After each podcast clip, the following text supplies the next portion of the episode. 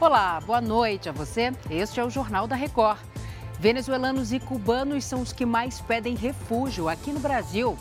Sob pressão do governo, o Banco Central define nesta quarta-feira a nova taxa básica de juros da economia. O Jornal da Record já está no ar. Oferecimento: Bradesco. Nunca execute arquivos enviados por e-mail ou mensagem.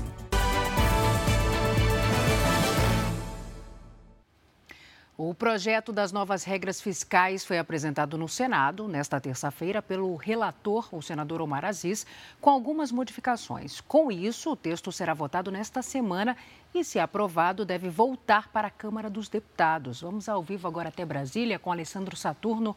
Alessandro, boa noite para você. Quer dizer que o governo se antecipou e já se reuniu com o presidente da Câmara, certo? Exatamente, Salce. Boa noite para você e a todos que nos assistem. Bom, nesta terça-feira à noite, né, houve uma reunião entre Arthur Lira e o ministro da Fazenda, Fernando Haddad, e ficou acertado que se o texto ele voltar para a Câmara com todas as alterações que foram feitas pelos senadores, o que deve acontecer, a casa vai analisar as mudanças na primeira semana de julho. Entre as mudanças propostas pelo relator no Senado está que retira o Fundo de Manutenção e Desenvolvimento da Educação Básica, o Fundeb e o Fundo Constitucional do Distrito Federal dos limites da nova, da nova regra. O ministro da Fazenda, Salso Fernando Haddad, disse que esse adiamento da votação da nova regra fiscal não preocupa o governo. Vamos ouvi-lo. Vamos lembrar que esse arcabouço era para ter ido para o Congresso em agosto, né? Nós mandamos em abril, ele já está praticamente aprovado. É, se houver alguma alteração no Senado, a Câmara tem o compromisso de tratar disso na primeira hora, primeira semana de, de julho, o que é prazo mais do que suficiente para a gente fazer a peça orçamentária com base na nova regra fiscal. A Justiça concedeu progressão para o regime aberto a Ana Carolina Jatobá, que estava presa desde 2008 pela morte da enteada Isabela Nardoni, de 5 anos. O Roberto Tomé tem as informações para a gente. Tomé, boa noite. Boa noite, Salsi. Boa noite a todos. Ana Carolina Jatobá saiu esta noite da penitenciária feminina de Tremembé, interior de São Paulo. Ela foi beneficiada por uma decisão da quinta turma do Superior Tribunal de Justiça de São Paulo. No regime aberto, o condenado cumpre pena fora da prisão e pode trabalhar durante o dia. Ela e o ex-marido Alexandre Nardoni foram julgados em 2010 pelo assassinato de Isabela Nardoni. Ana Carolina Jatobá foi condenada a 26 anos de prisão e cumpria a pena a 15. Alexandre Nardoni continua preso. Ele foi condenado a 31 anos de cadeia. Salce. Obrigada, Tomé. O Brasil registrou 50 mil pedidos de refúgio, isso no ano passado, a maioria de venezuelanos e cubanos. O trabalho numa empresa de distribuição de energia é o primeiro da Merlis com carteira assinada.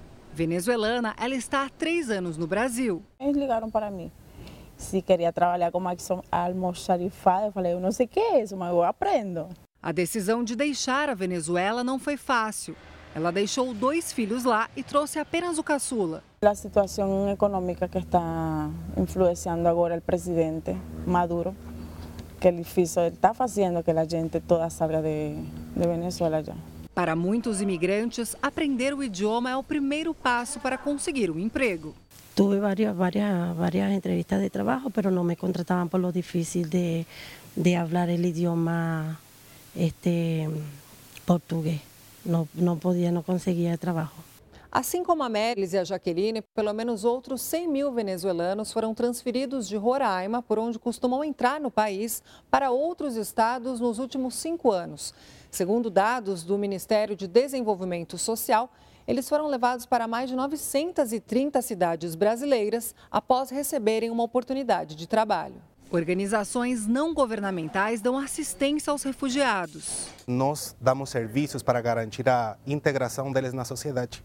Então, portanto, nós damos aula de português e fazemos processos para que eles possam se integrar e se inserir no mercado de trabalho. Segundo a ONU, mais de 108 milhões de pessoas deixaram os países de origem ou se deslocaram internamente para fugir da violência e de catástrofes naturais em 2022. Aqui no Brasil, um relatório do Ministério da Justiça divulgado hoje mostra que quase 50 mil pediram refúgio no país.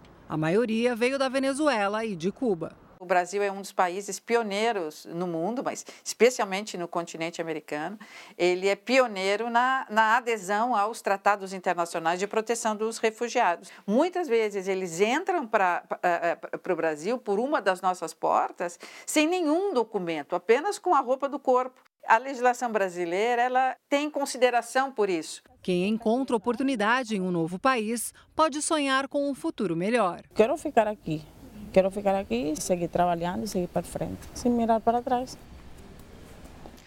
Foi enterrado o corpo da estudante de 17 anos, morta num ataque a uma escola no Paraná. Amigos e colegas foram se despedir de Caroline Alves, de 17 anos. A jovem foi sepultada no final da tarde. Uma menina que sonhava ser profissional, né? Uma pessoa que realmente vem de uma família que incentivou a tudo isso, né? O namorado dela, também baleado no ataque, morreu. Luan Augusto, de 16 anos, estava internado e não resistiu. Foi esse serralheiro que trabalha ao lado da escola que ouviu os tiros e conteve o atirador. Falei que era policial e fiz ele deitar no chão e coloquei o pé em cima dele e esperei o policial chegar. Além do atirador de 21 anos, a polícia prendeu outro homem que tem a mesma idade e é suspeito de ajudar na organização do ataque. Um adolescente de 13 anos também foi apreendido. Ele foi ouvido como testemunha e depois liberado. Foram cumpridos ainda mandados em Pernambuco contra pessoas que teriam mantido contato com o assassino. A gente pretende saber qual a responsabilidade daqueles que interagiam com ele. As aulas na escola só devem ser retomadas na segunda-feira. A polícia divulgou que militares vão ficar na porta dos colégios estaduais do Paraná por tempo indeterminado. O Comitê de Política Monetária do Banco Central deve anunciar nesta quarta-feira a taxa básica de juros no país, que é usada para segurar a inflação. Atualmente, a Selic está em 13,75% ao ano. Este foi o Jornal da Record. Outras informações na primeira edição do JR 24 horas, às 7 da manhã. Você fica agora com Fala que eu te escuto. Boa noite para você. Cuide-se. Tchau.